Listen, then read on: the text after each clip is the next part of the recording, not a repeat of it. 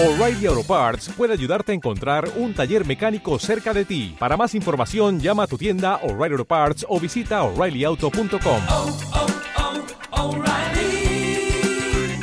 oh, Parts.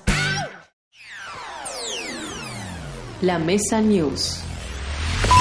Polémica en el abierto de la comuna ocurrió en el encuentro entre Francia y Alemania por la categoría de dobles mixtos, cuando los dos hombres de cada equipo no tocaron la pelota durante todo el partido. Por el contrario, todos los puntos se jugaron de un extremo al otro de la cancha entre las dos mujeres, lo que desató el conflicto que puso de manifiesto la falta de inclusión de los hombres dentro de la disciplina. Así lo expresaba Adler Eichmann, el jugador alemán que decidió retirarse antes del partido. Si sabía que iba a ser sin y venía. Uruguayos condenan a la lluvia a cinco años de prisión por inundar las cosechas. Ocurrió en la zona de Tacuarembó, luego de que las intensas lluvias provocaran el desborde del río del mismo nombre, inundando los cultivos en la víspera de la cosecha. El juicio se llevó a cabo en los tribunales federales y el acusado fue declarado culpable y condenado a cinco años de prisión superior con inhabilitación absoluta y así lo manifestaba. Nace el amor en el abierto de la comuna.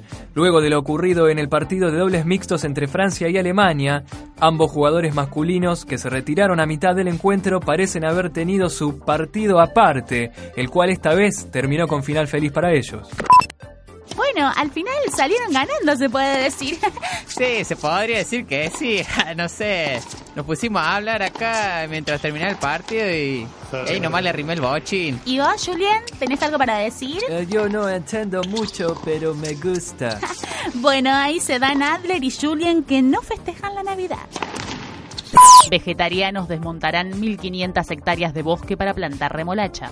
La Secretaría de Nutrición y Desarrollo Saludable proveerá las tierras a familias vegetarianas que quieran colaborar con la iniciativa. Todo forma parte del Plan Bien Alimentar impulsado por el colectivo de Vegetarianos Unidos, el cual busca concientizar a la población sobre el consumo de carnes. Creemos que es una buena medida para demostrarle a, a la gente que se puede comer bien y cuidar el medio ambiente al mismo tiempo. Bueno, voy tirando los choris.